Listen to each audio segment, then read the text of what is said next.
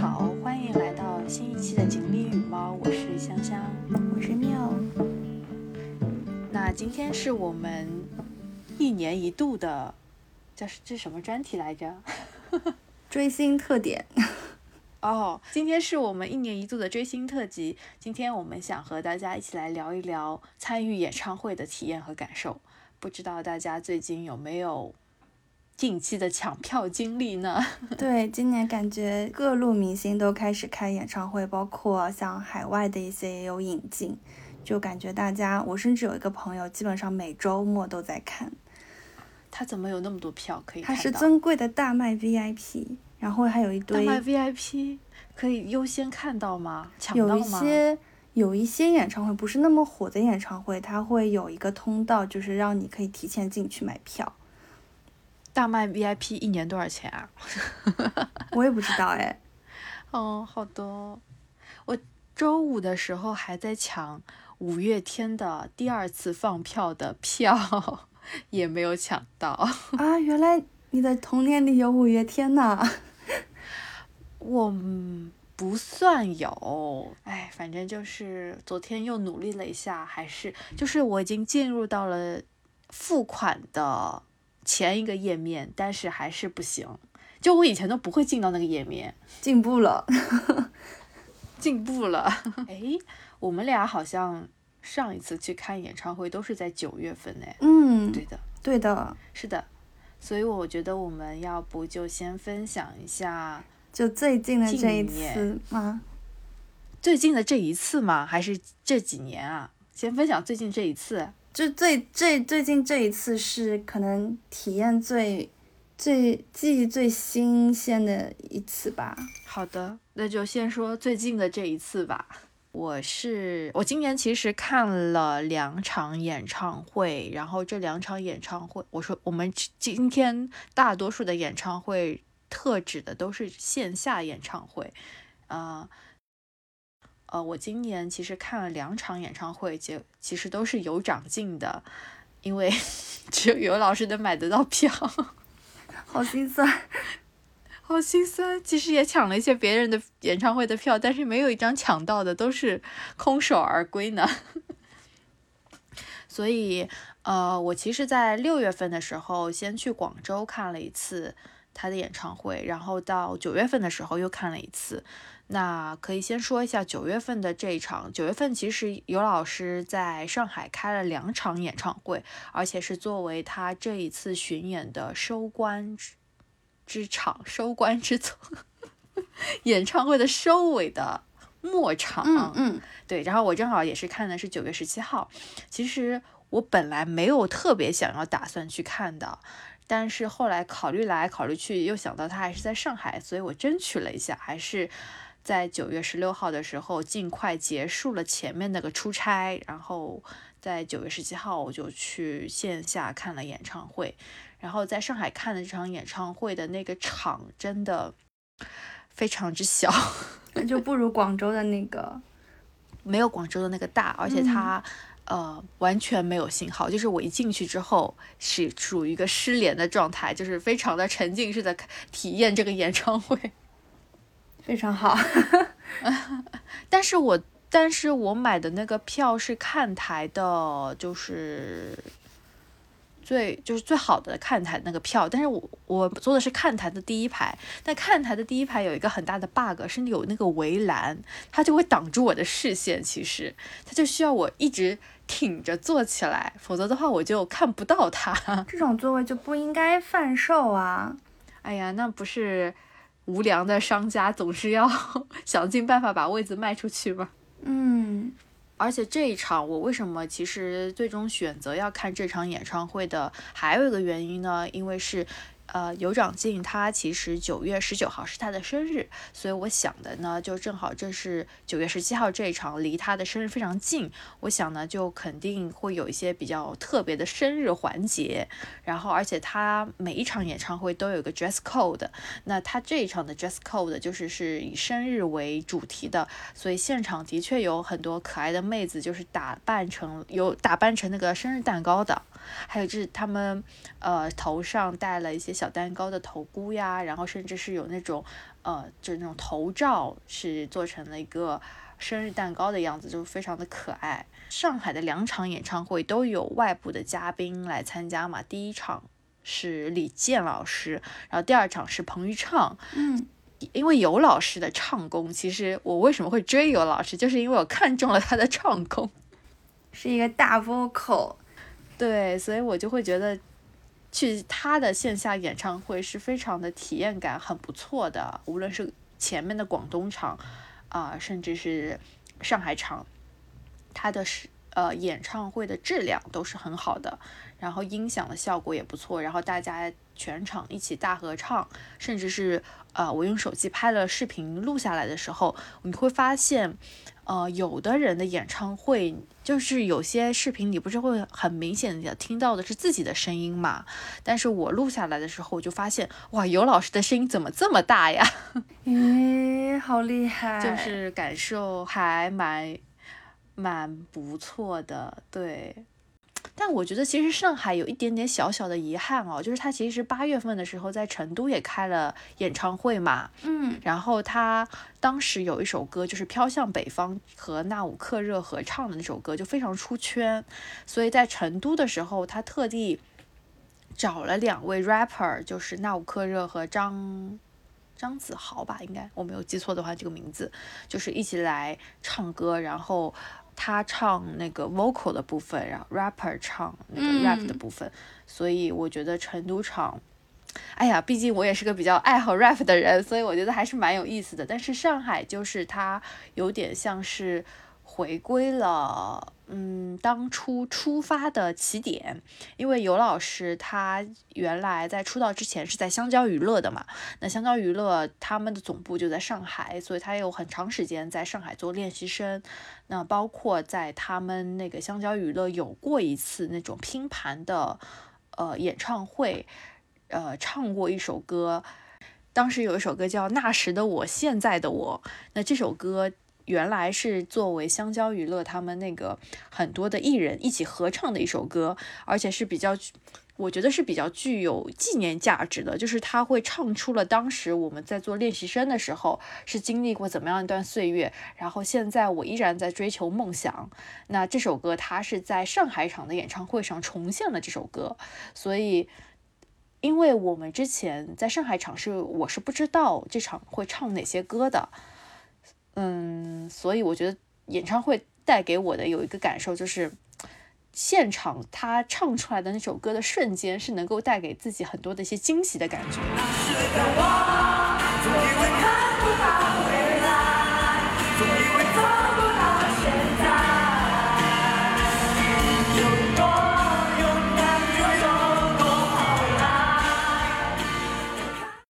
尤老师没有没有什么。不能说没有舞美吧，就是他有，当然有舞台设计，但是他的演唱会基本上就是纯唱为主，就没有什么跳舞的。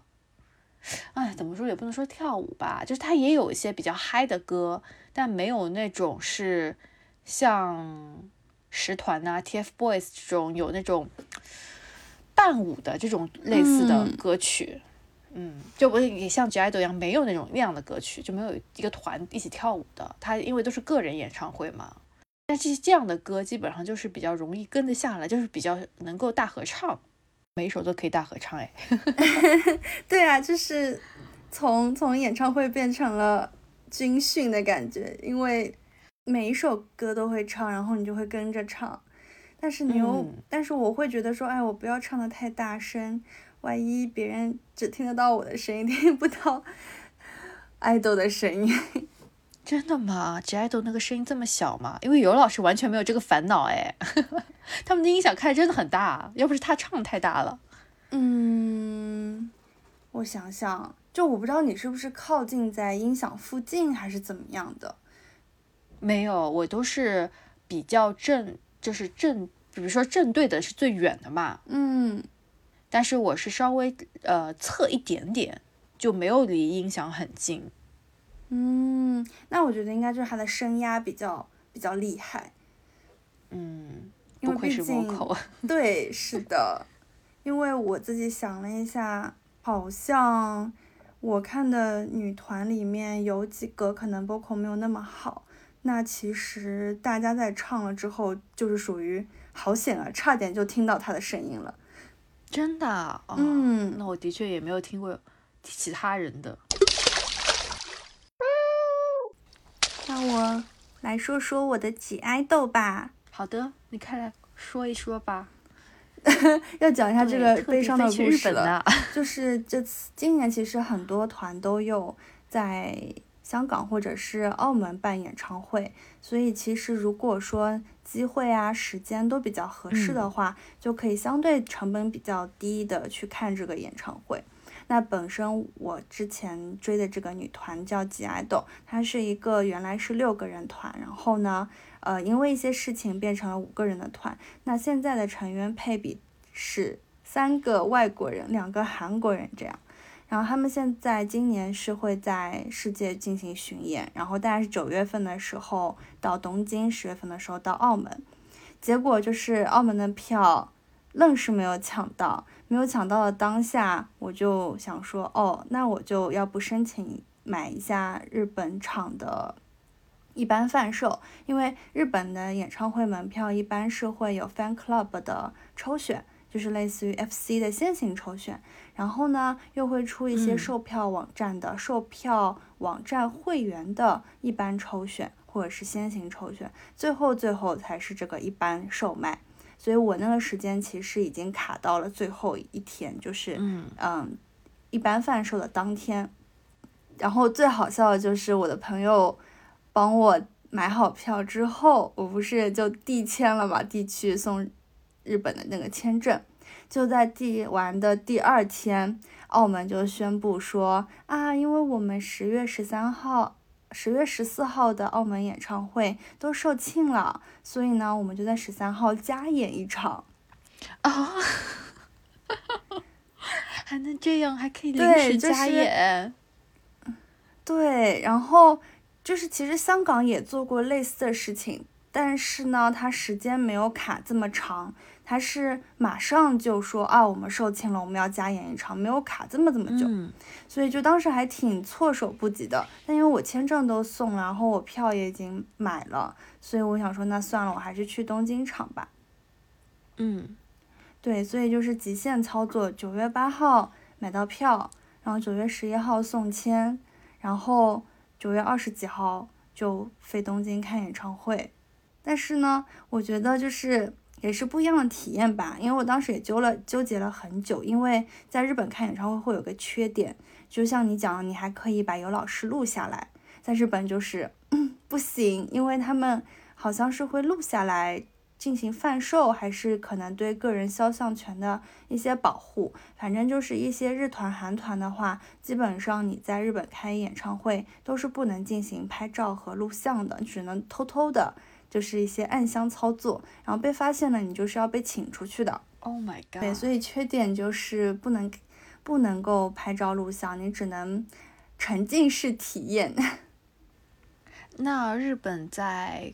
看演唱会的时候，他会有那个灯牌吗？应援灯牌吗？基本上是没有的，现场只会放应援棒。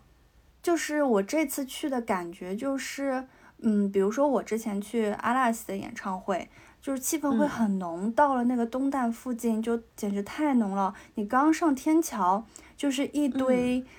妹子在天桥边上站得很，就撒根啊，就是很整齐，你知道吗？每个人手上是个纸板或者是个电子屏，然后写着说：“我非常想看这场演唱会，嗯，有没有人愿意让一张票给我？我愿意出高价或者是什么？”真的？对对对，现场现场就是你东旦下到那个我们后乐园下下车之后。然后你就会走过一个天桥，走过这个天桥的时候，一边你可以看到东旦，一边你可以看到东旦那边它是有一个小型的过山车的。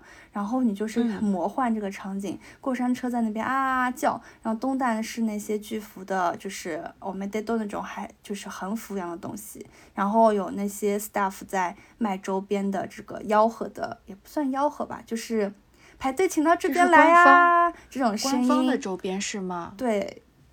然后呢，你一边走的时候，你就会发现两边就是站着一排妹子，然后他们在那边求票。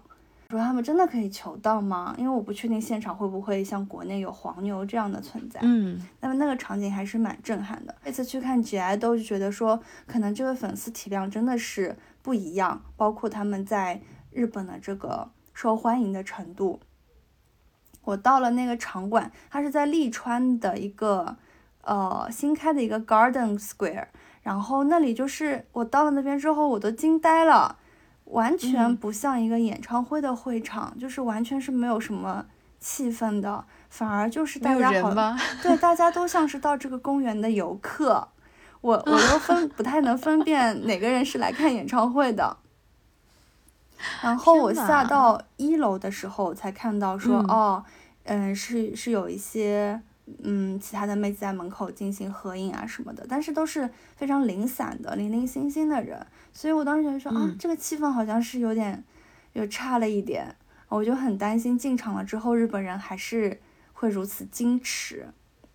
嗯，结果进去了之后就，嗯，跟我同去的妹子说，跟去年比，今年已经很不矜持了，但在我看来，我觉得还是很矜持。就是没有那种，呃，很多的合唱或者是尖叫之类的吗？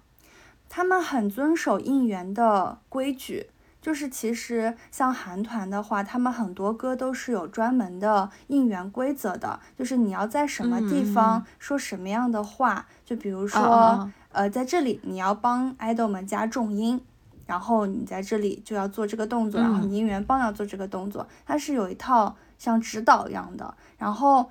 嗯，当场就大部分人都是跟着这个指导在进行应援，就不是类似于像全全首歌跟唱这样子。哦，所以他们就不会那个全首歌跟这不唱的地方，他们就不唱。对，只有像非常火的那种歌，就类似于像今年。都已经火出圈那个这种吗？嗯，Tomboy 倒也没有，就是 Tomboy 的话也是跟着应援规则，只有到了高潮的时候才会大家一起合唱。然后 Queen Card 是基本上全员跟唱，然后还有就是 My Bad 的，呃，Nude 也没有，Nude 也是跟着露露。然后是 My Bag 的时候，My Bag 的时候大家还是相对反响会比较热烈一点。嗯。就好守规矩，对，好好守规矩。到最后 encore 的时候，大家说，啊，大家想听什么歌呀？就，嗯，有人在轰叫，但愣是没人说唱什么歌。有人喊那个中文吗？因为雨琦他们不是，因为之前我知道什么美国场之类的会有喊人喊。嗯，没有说这种完整的句子。但是会喊他们的名字，能听出来这个发音不像是日本人发出来的，应该是国人。嗯嗯嗯。日本这场演唱会的优点就在于说，他不让我录制的情况下，我确实是可以更沉浸式的，在这个两个半小时里面，就是完全沉浸在这个演唱会的气氛里面。嗯，而且我可以跟唱，然后我还可以跟他就跟进行一些，呃，类似于像互动一样的这种感觉吧，就互动感会更强烈一点。因为你在录制的时候你不能唱嘛，你一唱就是全录到都是你的声音。然后另外就是你在录制的时候，你会很在意说啊，我这个画面抖不抖啊？然后我要录到谁呀什么之类的，就没有办法完全沉浸式。但是呢，缺点就是我日后就没有电子鸦片可以看，所以只能看澳门场。对，然后，哎，这个这个就就是联系到本来后面想说的那个后劲了。就你看完的当下，你是有冲动想要 all in 的。就是我看完第一场之后，我马上就去票通上去搜。第二场的价格，想看有没有人出骨折价，那我就收一场，然后我第二天再来看。所以他在日本也是有两场是吗？对，然后贫穷打败了我，没有人出低价。我觉得现场的气氛还是很好的，虽然比较克制。所以阿拉斯也是这样吗？就是你之前看的？阿拉斯因为它是东旦，首先这个人的体量就是不可同日而语。那个 Garden 可能就是最多三千人的场，但是东旦应该能有个几万人的。哦，就很远。对，很远，就全程靠望远镜。如果你在山顶的话。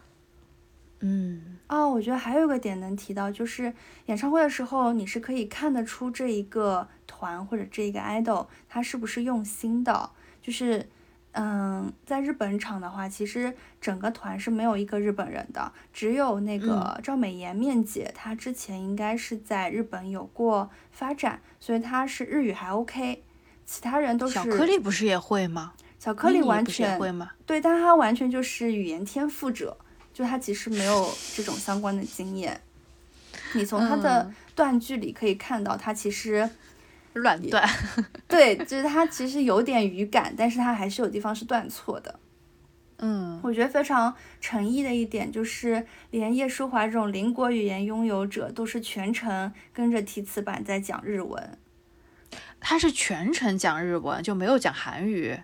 对，也没有讲别的，基本上没有，全程基本上都是日文，因为他们也没有 MC，然后都是自己 Q 流程，然后也没有翻译，翻译可能最后出来了一下，说了帮他们翻译了一句话，然后全程都是他们自己 MC，然后就跟着那个提词板讲英文，呃，讲日文。嗯，我我觉得好像除了拼盘的，一般没有 MC。哦，这样子，就是对我本来以为他们会。配翻译啊之类的，但是他们全程都没有用到翻译。对，因为可能也没有互动吧。如果你有互动的话，就可能会需要翻译。嗯，它有一些互动是类似于说，呃，想我们吗？然后准备好了吗？然后，对啊，这种你都可以预想到他的答案，他不需要。给你个个性化的互动，嗯，对，是的，它最多就是有一些互动是说啊，接下来我希望你们跟我一起合唱，然后我现在先来教你们一下，然后这里可能是呃会有一些比较稍微难一点的用词吧，嗯嗯嗯，对，还有一个比较用心的点就是，我觉得他们每一场演唱会最后的 encore 的这个曲子的选择都是。还挺好的，就它有一些固定曲目作为 encore 的曲目，但是在因地制宜的情况下，它会就是转换成当地的一首曲子。所以他们在日本东京场唱的是《通通》，是那个 mini 之前作词还是作曲的一首日文歌。然后后来他们在澳门场又是唱了 Beyond 的歌。嗯，讲到就是。那个演唱会嘛，不是经常会有那个，他不是会把耳返摘下来，然后听一下大家现场的互动什么的吗？嗯，对的，这次也有，就是，呃，以 G IDOL 为例的话，就是 My Bag 那首歌，大家可以去听一下，就他这首歌还挺帅的，因为讲的就是五个人不同的特色，然后有点像。夸大其词在夸自己，但是又很有力量的一首歌。然后中间有一段副歌呢，嗯，小娟是会突然把话筒递给大家，就是类似于我来检查你们的作业了，你们开始唱吧，这种感觉。对，然后这个时候经常 mini 和那个面姐他们有的时候就会把自己的耳麦摘下来，然后听大家唱歌，就会露出那种很欣慰的啊，我的学生这种感觉。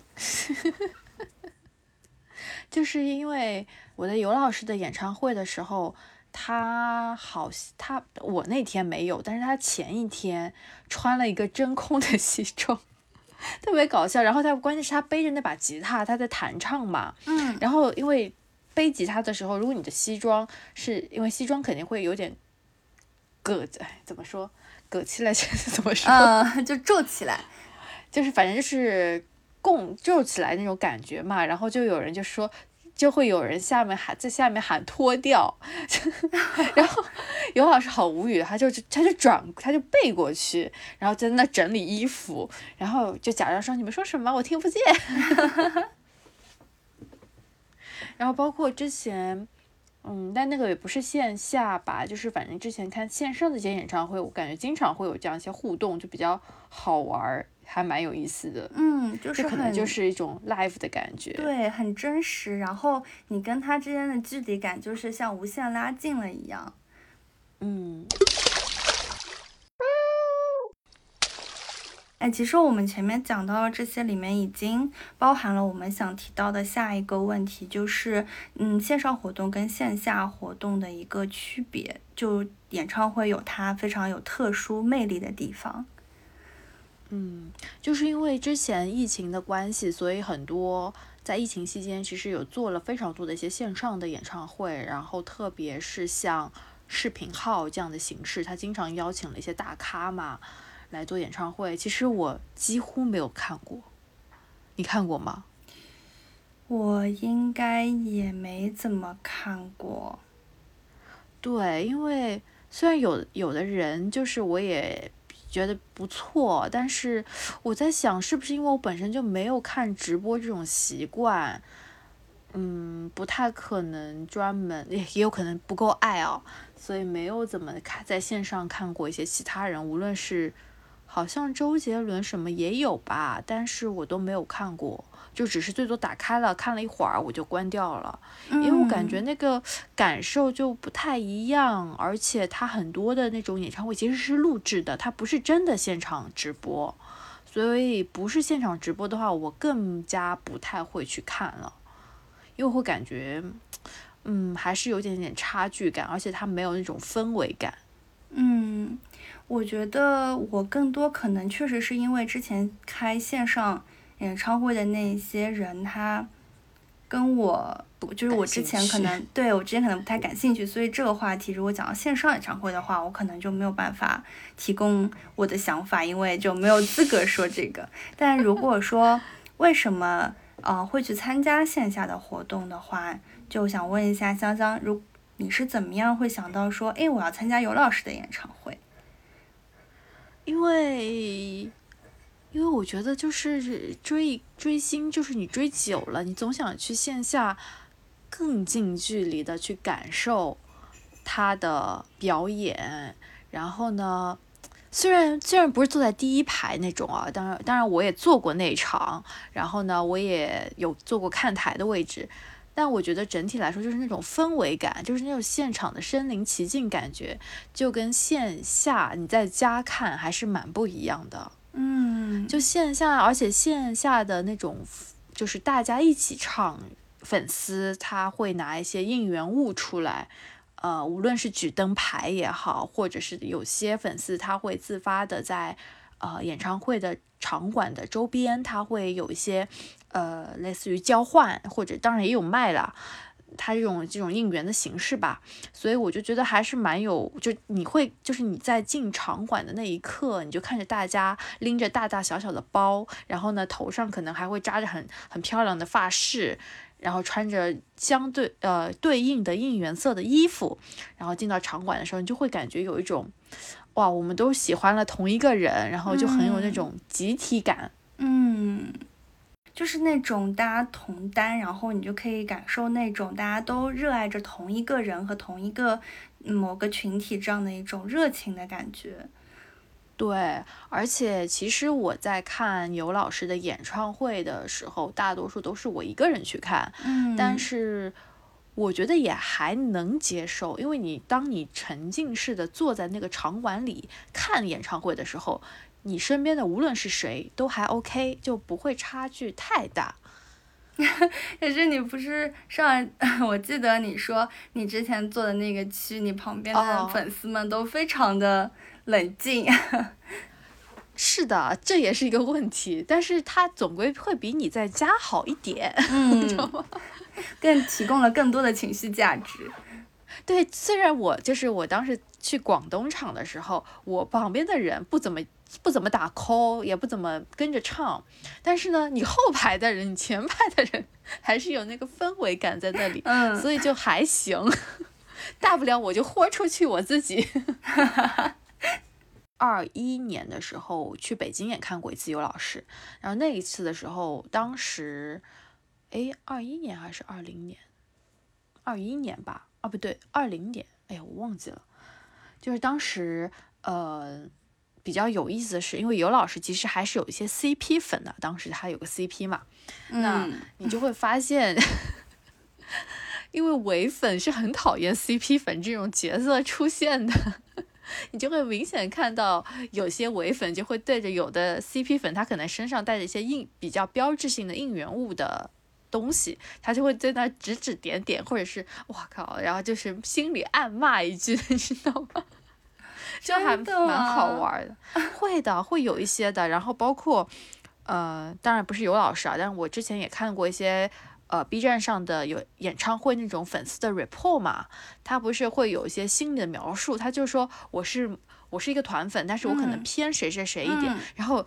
当我坐在了一个场子里面，比如说以十团为例，因为十团的唯粉其实有非常多嘛，因为有七个人，他就说：“哎呀，我的旁边是谁谁粉，谁家粉，我的旁边是谁家粉，哇，谁呃，比如说严浩翔出来的时候，我旁边的人一无反应，毫无反应，然后只有我自己一个人在那里叫，然后他就说：哎呀，我好怕人家打我呀，反正就特别搞笑，我觉得。”我突然想到，我之前去看《山河令》演唱会的时候，嗯嗯，就相对会和谐一点，就就是当然里面有人已经已经塌了哦，但是那个时候就是感觉说，当然我会去看，首先是因为我那个时候正在磕 RPS，所以呢，我会想说我要在现场，我要在大婚的现场看到每一个微表情，每一个 action 这种，然后。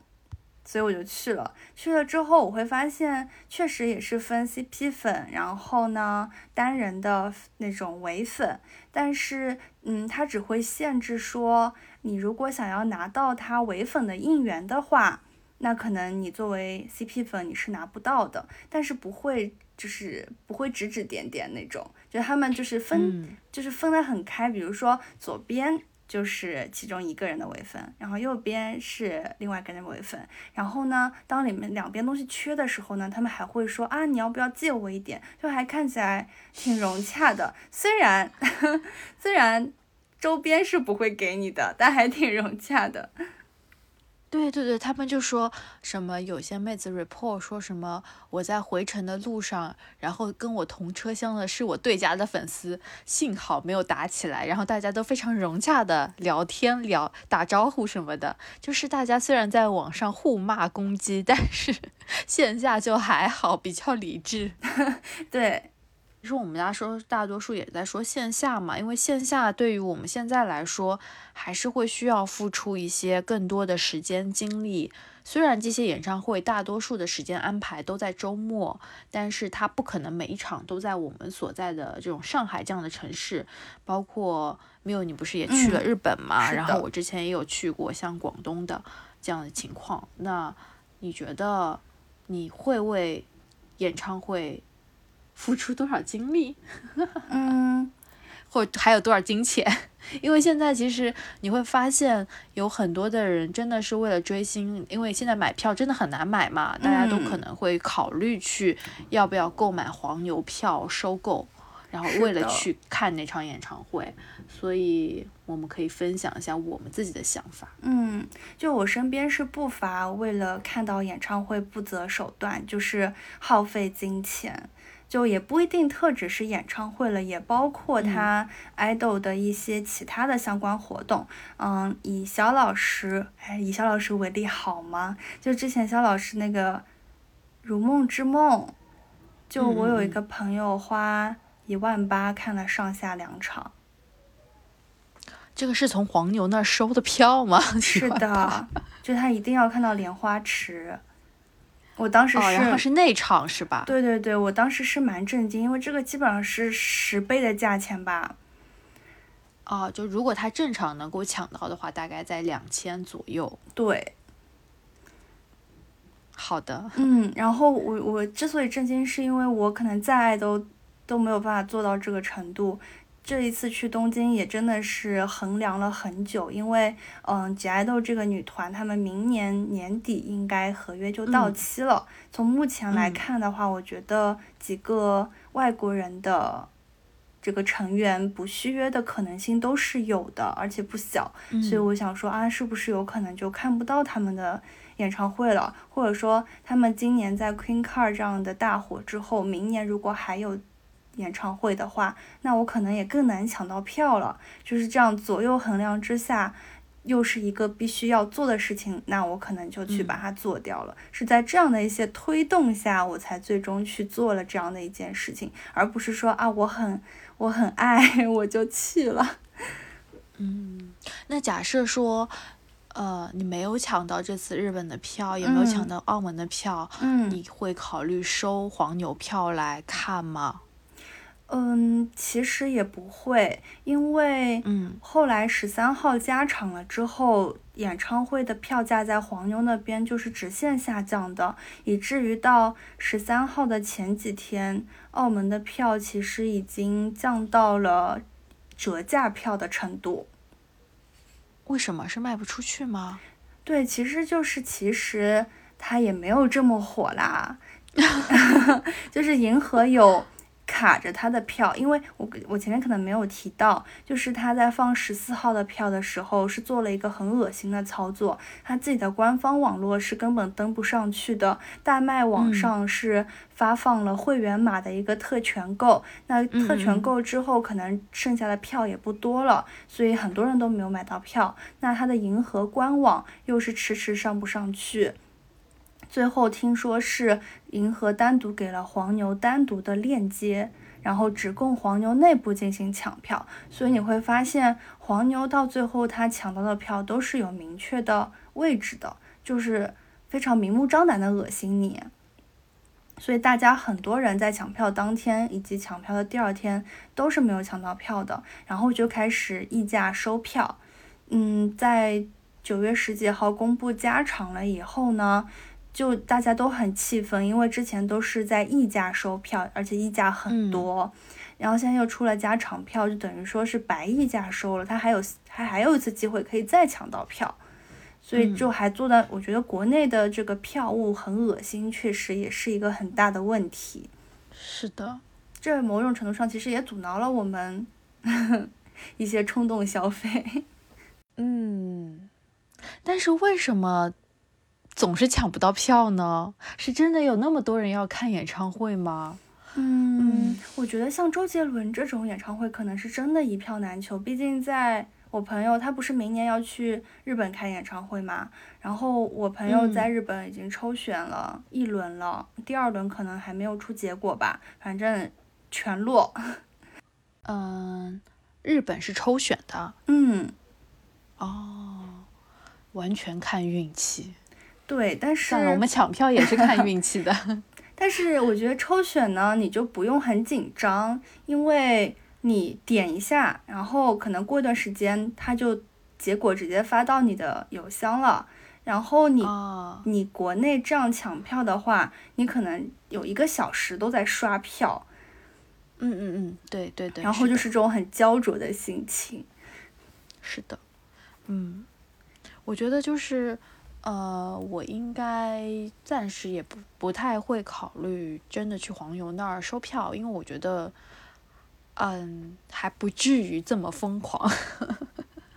但是我自己就是，呃，决定要去看演唱会，因为其实去看一次异地的演唱会，它会有一些额外的开销成本嘛，交通费啊，什么住宿费什么的。对，所以我其实利用了我的职务之便。这是能说的吗？这是能说的吗？哎，但也还好啦，只是我安排了一下出差而已嘛，就顺便。但本来就是要要出差，只是安排在同一时间段里而已。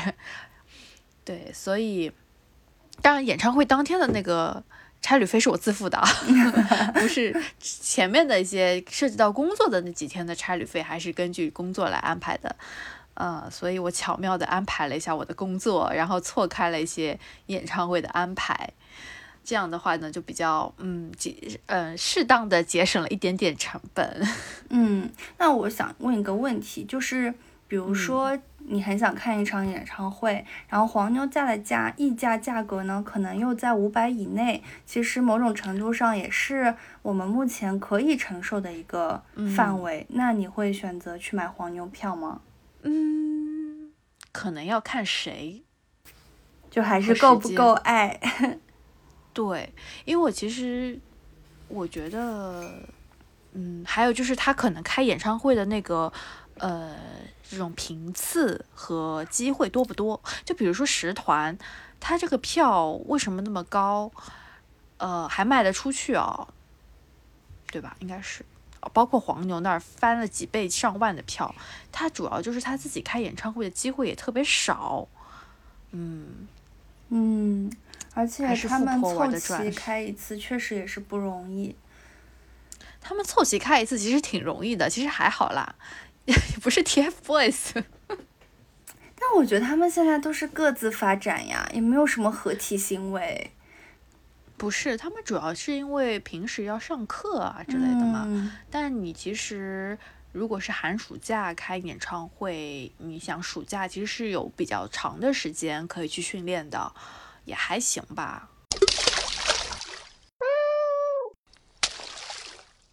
哦，其实我刚才在那个演唱会后劲的部分呢，我也觉得可以补充一点，就是其因为你刚才说到 J IDOL 那个不是不能拍摄嘛，嗯，如果你不拍摄的话，你就会发现，你回来以后什么都没有。就是即使是站姐拍的东西，但是那个东西你就会感觉不属于自己。是的，你就就会信，没有那种归属感陷入到一种 e emo 的情绪中，这种情绪叫空欲。对，而且我发现，我去线下，比如说我自己拍了这些视频之后，我自己真的会。后劲来说是会反复看，但是我反而线上的那些我其实不太会回看，对，就现场直播的。对的，因为他就是跟你有距离感，你好像不是他的参与者。对，最多只是看一些站姐拍的边边角角、不同侧面的那些花絮，就可能会更看的，因为在直播的时候他会切镜头嘛，你可能不能同时看到所有人的表情或者是动作，嗯，但是他们可能其实在现场是有不一样的动作的，所以会可能看一些站姐在同一首歌的时候，其他人的表现是怎么样的，我会看一点这个，但我也不会看很多，其实。嗯，我觉得还有一个点，也是因为他离你更近了，你你看到他就是青春，然后包括整体在台上这种闪闪发光，这种都是直击你的，怎么讲心脏，然后你就会非常被被鼓舞吧。就是我觉得我自己看 G IDOL 的演唱会的时候，就是感觉天呐，他们太有活力了，太开心了，看到他们，而且每个人都嗯超好看。是的，演唱会是最大的什么来着？整容季。是的，是的，就是因为五月份的时候，其实十团在海口有一场线下的演唱会，然后就因为我虽然我看的是线上，但是就发现那个高清的摄像设备拍出来的他们的状态真的好好呀，就比其他的一些呃节目或者是呃日常的一些呃团综来说，真的那个状态真的很好。嗯，当然，光打得好也是很重要的。少年嘛，神采奕奕的。对，而且，呃，我觉得演唱会还有一个比较独特的一点呢，就是他可能在现场的，呃，歌手他的表现可能不会那么完美，但是即使他可能中间会出现破音或者怎么样，但是就你每次看到有的人有的比较。老练的歌手，当他破音的时候，他会就会嘲笑自己。我就就像之前看那个什么苏打绿还是谁，就就会哎呀我破音了什么，然后自己哈哈在那儿哈哈大笑。我觉得这个就是大概看演唱会比较有意思的地方，就是他把一个活生生的人放在了你的面前，而不是说我是录提前录制好的，我就是一个非常完美的状态。嗯嗯，还有一种就是，我觉得，嗯，可能你在现场的时候，你真的会有一种，他是唱给我听的这种粉丝独有的视角，这种感觉，嗯，你真的会忘记现实，然后忘记所有东西，然后就是只沉浸在这个里面，然后大家所有的人都跟你是同一种状态你。就会觉得现实的这种呃狗屁工作不算什么。已经不存在了。对的，就不存在了。就是你会觉得哇，这要是能天天开演唱会该多好呀！嗯，其实我还有一个点想问你，因为我没有一个人看演唱会过。然后呢，这一次来看姐爱豆的演唱会呢，其实是小红书上有一个姐妹，她就是看到跟我的位置差不多，就来呃联系我说要不要一起看。然后她呢是一个十级社恐人员，所以我。见到他了之后，看到他一系列的社恐行为之后，我就很纳闷，我就说啊，你这么社恐的一个人，你怎么会想起来在小红书上联系我一起看演唱会呢？他就说他去年就是一个人看的，他有过那样体验之后，他绝对不要再一个人看了。他这个减我的行为虽然花掉了他可能两三个月的这个社恐。勇气，但是他就是一定要找一个人跟他一起。那他所谓的找一个人，这个过程指的是，比如说你们在场馆门口就相约在一起，然后进去了后，但进去以后其实还是分开的呀。你们有没有坐在一起？就是原本呢，我们是希望可以站在一起，因为我们也觉得说应该不会每个人都来吧，就看那个。嗯，应该这么说，就是 standing 的位置其实是比较混乱，就大家可以挤在一起的嘛，所以我们就觉得说是不是挤挤就可以大家挤在一起看，但没有想到，因为我们的那个 standing 是定好位置的，就地上是有标记你是几排几座，所以你一定要就是站在自己的位置上。大家因为哎，日本人也比较守规矩，真的每个人就站在自己的位子上。嗯，就导致我确实没办法跟他挤在一起看，所以最后我们还是分开的。但是看完了之后，马上就又一起，然后在那边聊自己的一些感想啊，然后就是感觉还挺好的。但他就觉得说，他以前就是在看 live 的时候想要尖叫，但是没有人跟他。就是没有认识的人跟他一起尖叫，然后他想要抒发自己的这个激动的情绪，他只能在微信上跟别人打啊，这样他就觉得很不好。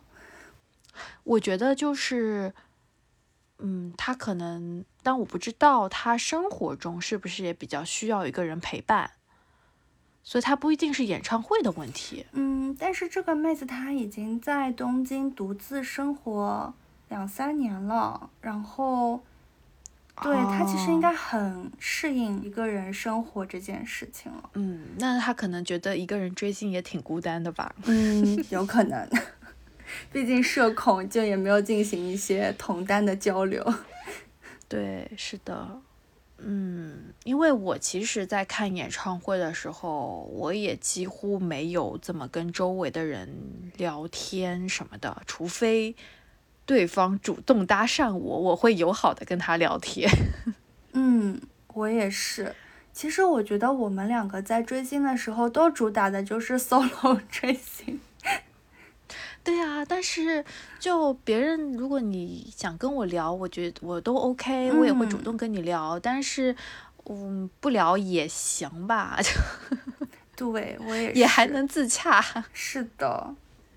对，但是就是比较痛苦的一点，就是手机没信号不能跟自己的朋友聊。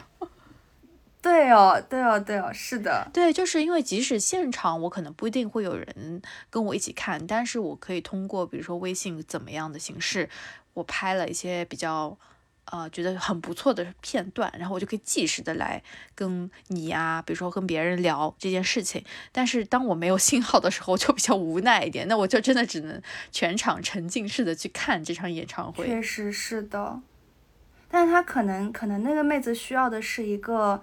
嗯，同样喜欢这个团体，然后呢，在这个现场，然后跟他有同样的热烈的反应，然后双向进行一个反馈这样的行为吧。嗯，他可能更需要的是，呃，就是结束之后，他可以找一个人来聊这个事儿。其实，在看的过程中，大家都是独自的嘛，并并没有办法穿越人群跟你互动。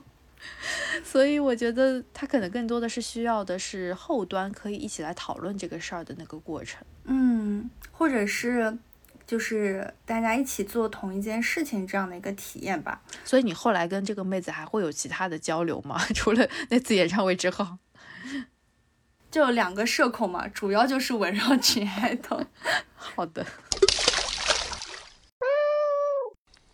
突然想到的一个问题就是，你觉得疫情前后，你对看演唱会嗯的想法，或者是你看到的一些现象上面，你觉得看待演唱会这个本身有有区别吗？我吗？我其实没有区别，我也觉得。我其实，在疫情之前，我其实也想看啊，但是没有合适的人，而且我感觉疫情之前的演唱会没有这么多，嗯，哪有这么多呀？以前对，或者我我换一个说法，就是你会不会经历了疫情之后，你就没有这么多纠结了？就是秉着及时行乐的这个心态，有一些你可能会纠结一下要不要去，对对对，然后你现在就是啊，去就得了。这倒是的，就是有种及时行乐的感觉。这倒是的，就是会感觉，只要不会破费什么 上万块，嗯，所以就就还能够接受这个范围的话，就能去。嗯，对，我我也觉得我有一点，就如果是放到放到疫情前的话，我可能没有这么干脆的，就是澳门去不了就去东京这样子。但也有可能是因为我们有一些积蓄了，有钱了，就总归比我们刚毕业有些钱吧。嗯，是的，是的，对，就是我们能够承担得起这个成本了。就如果你假设，就算疫情之后，那就算疫情之后，我我还是个刚毕业的人，我可能也不会去。因为的确那个成本有点高。嗯，我有一个朋友，他其实就像你讲的，他终于有了一些积蓄。然后呢，他铁树开花，最近今年上半年吧，就突然突然爱上了 Super Junior。Super Junior 也没有什么演唱会啊，就是有小分队嘛，或者说里面有单人出 solo，就是那不是那那不是只有在韩国吗？嗯，也不会啊。就有些 fan meeting 或者是小型的演唱会，就也是会去什么香港、澳门或者是泰国之类的。哦，对对对对，是的，对的。他作为一个审计，会经历忙季的这种，他就是闪现、闪现又闪现，已经追了大概今年从他入坑到现在，已经追了七八个行程了。哦。好牛啊！那他就是只是当天或者是前一天去，然后马上就走的这种是吧？嗯，是这样的，看他们在当地有几场，比如说他的小型 live 有两场，那他就会两两场 all in，然后就回来。哦，好牛啊！好累啊！对的，我当时第一反应就是你不累吗？他说我不累。但是在这个过程中，其实还是算是比较享受的，因为我在九月十七号那个时候，我不是前段时前几天还在发烧嘛，嗯，就九月十七号的确好一点了。但是看演唱会的过程中，就会感觉，哎，好像也还行，肾上腺素已经分泌了，对，就会感觉，嗯，好像身体好了很多呢。嗯，对的，因为。我去看演唱会的时候，正好是九月底，然后那时候就是，嗯，香香跟我说日本的这个新冠又有一点严重，然后我就略略有点害怕，毕竟大家几千个人在同一个密闭空间里面，于是乎我就全程戴着口罩，到后面就已经快懵的不行了。嗯，但还是还是没摘，对，还是没摘，然后非常的就在口罩里面肆情的尖叫。那其他人戴吗？有人戴，有人不戴，但是大部分人其实没有戴了。今年其实，在五六月份的时候，王源也开了演唱会嘛，嗯，然后当时就有王源的粉丝，就是穿了婚纱去到演唱会现场，那当然这个营销号不免找到一些热点话题，包括有一些，嗯，后来据说是个假新闻，就说什么有那个。呃，粉丝的男朋友看到自己的女朋友穿婚纱去看演唱会，立刻决定要分手、退婚之类的情况出现，所以我就觉得，嗯，就是不知道大家怎么去看待，就是穿婚纱去演唱会的这件事情。嗯，从我的角度，我觉得如果是女生自发的想要穿婚纱去这样的一个场景，用自己的方式，就是自主意愿想要做这件事情，嗯，我觉得没什么问题。但是我不太能接受的是，嗯，正主倡导这件事情，真的。就是，即使说你正主倡导了之后，嗯，依然是妹子自主意愿去做这件事情，但我依然觉得不太不太好，就是有点像说你把一件事情固化在了女性身上这种感觉。就哦，原来那个人是倡导啊，就是他跟粉丝做了一个约定，说类似于像十年之约这样的，十年之后你你如果我开演唱会了，那么你们就穿着婚纱来见我。哦。那他好难难全啊！我觉得这种就是我不太能接受的，而且那个时候确实有很多人穿了婚纱来见他们，确实他们也是草根偶像，然后一步步走到能在梅赛德斯奔驰这种地方拍演开演唱会，确实也是不容易的一件事情。嗯，但怎么讲呢？就是我那时候幼小心里还是受到了一些撞击的，就是。在逛街的时候，你就突然发现上百个，我也看到了，对，上百个穿着婚纱的妹子，就是他们应该是在拍拍那种视频啊，应该是在拍那种视频，但是就是在狂奔，然后我就什么情况，什么事情，为什么会这样？当时就是我是谁，我在哪儿？嗯嗯，然后后来就是上网去查了，发现是这样的一件事情之后，我就觉得我对他们的印象就不太好了。怎么说呢？看妹子的。自愿性吧，嗯，对，其实这两种都是自愿的，只不过，嗯，但是我就是觉得那个男的说要求你要穿婚纱的时候，就非常带着性别的刻板印象。对我就是觉得说，妹子自己愿意来，就是她不管是女友粉还是什么样的心态。她要嫁给这个场景什么，我都觉得很 OK。本来婚纱就是一个美好的东西，它可以用于所有我们女孩子觉得美好的场景，甚至你男生去穿婚纱也是完全 OK 的一件事情。嗯，但是由一个对你没有任何承诺的人，然后来。让你穿着婚纱过来参加我的演唱会，他也不一定是要求，他就是说我来跟你做个约定，假设我们真的开成了演唱会的话，你到时候就可以就可以穿着婚纱来见我。嗯，我觉得他某种程度上是在提这样的一个建议，或者说作为了一个双方双向奔赴的一个重要组成项目。我理解你的意思啊，我的。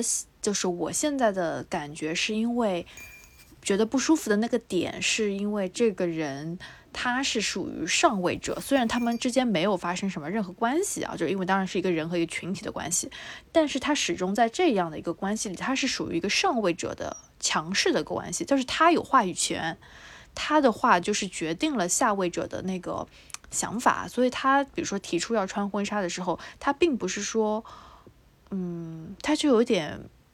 暗含了那种感觉，他他把他的权利赋予到这件事情上来，反正我就觉得很很奇怪，对，很奇怪的一种感觉，就好像说，嗯，明明你们双向奔赴不需要这样的一个东西，但是呢，那比如说，比如说你们 男粉丝就穿着什么什么来见我，女粉丝就穿着婚纱来见我，我倒觉得你还挺一视同仁的嘛。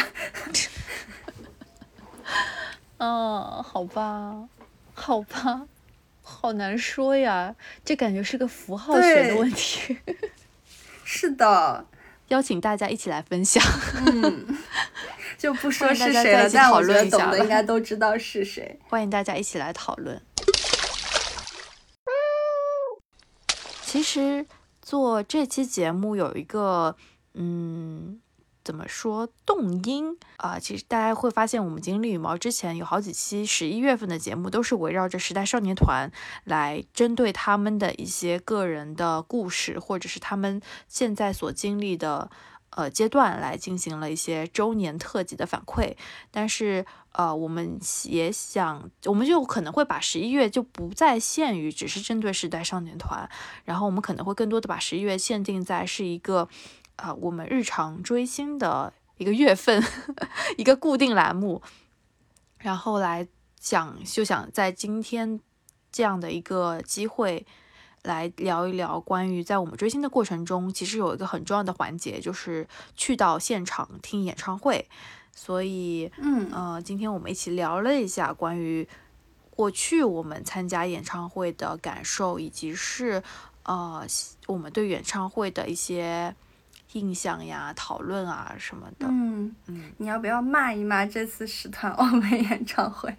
哦，就是因为其实我在之前，呃，八月份的时候，时代少年团本身要在青岛开演唱会，后来因为各种的原因，据据说是没有申请下来场地，还是说他们合作的那个供应商跑路了之类的一些风言风语，我也不知道是真是假。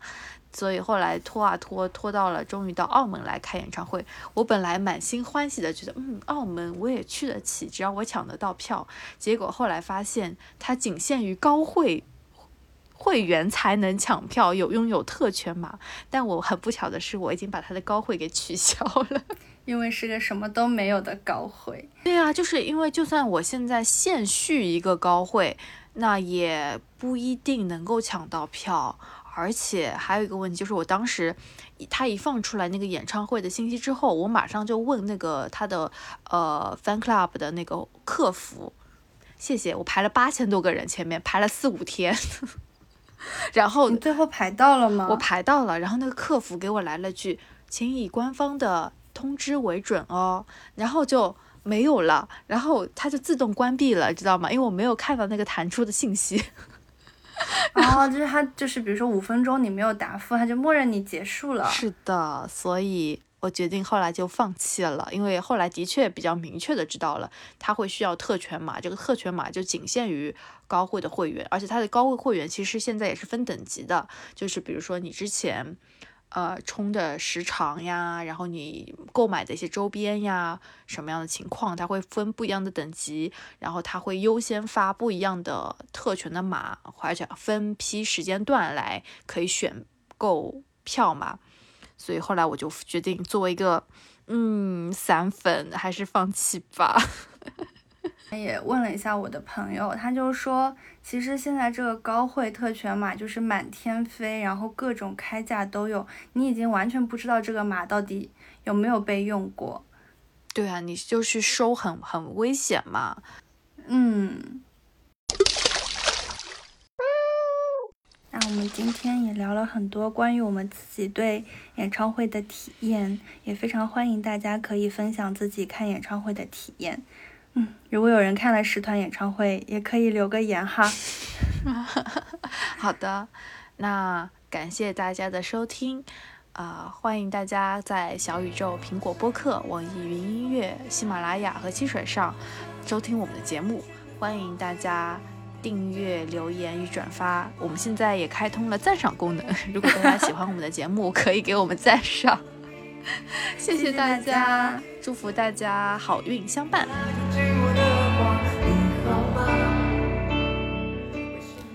哎，等等，先别关闭这期节目，在欣赏完尤老师合唱的《昨日晴空》之后，还想再说几句十一月十八、十九日的十团演唱会，请再等等我哟。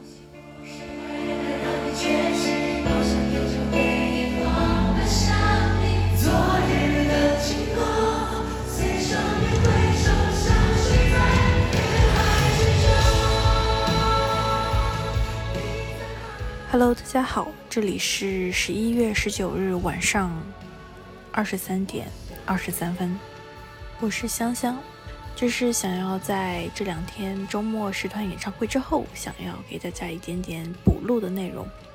那其实我十一月十八日的时候也看了十团的线上直播版，当时的感觉就是。哎，怎么两首歌就要去换一件衣服呢？哎，看的好不过瘾啊！而且当时在下午的这个时间段里面，其实人的状态来说，并不是特别的能够，嗯，进入到一个比较兴奋的状态吧。所以我觉得，对我来说，十八号的直播体验感其实并没有特别理想，甚至都比不上五月份那场在海口的直播演唱会。啊，特别要夸一下海口的直播的演唱会，感觉整个的舞台导播其实都非常的好，看下来是非常的快乐的。但是十八号的直播就明显的并没有那种感觉。而当然，在十八号的最后几个环节中，也有很令人感动的，就是时代峰峻自己给我们出道四周年的小石准备的一段回忆过去的花絮视频。然后我们也看到了几位弟弟们哭的美瞳都掉了。眼说话的时候一度哽咽，我觉得还是非常的感慨，在这样的一个时代之下，大家经历了高考，然后又经历了疫情的时候，我们终于回到了线下，能够实现一起开演唱会的这个梦想。然后我想特别说的一点就是。十一月十九日的演唱会真的真的好精彩，请时代峰峻把直播放出来，因为我看到了许多站姐还有粉丝朋友们在线下录制的大家现场的一些画面，无论是一些环节的设计、舞台的妆造，我觉得都非常的精彩。令我非常的心动，再一次让我肯定了需要去线下看演唱会的必要性。而且十九号的演唱会的专场就和十八号有一个明显的对比，因为十八号为了要直，为了保全直播的安全性，整体就非常的，大家戏称它是幼儿园版本。而十九号下午的这一场演唱会，就感觉现场的。朋友们真的好值啊！所以说，演唱会就要看线下的，直播经常因为各种限制的原因，你可能就无法真正的体验到一些成年人的魅力吧。好的，那这一段是想补录一些小小的分享，也是作为十一月二十三日时代少年团出道四周年的一个小小的祝福吧。祝时代少年团出道四周年快乐！也祝大家晚安、早安、午安。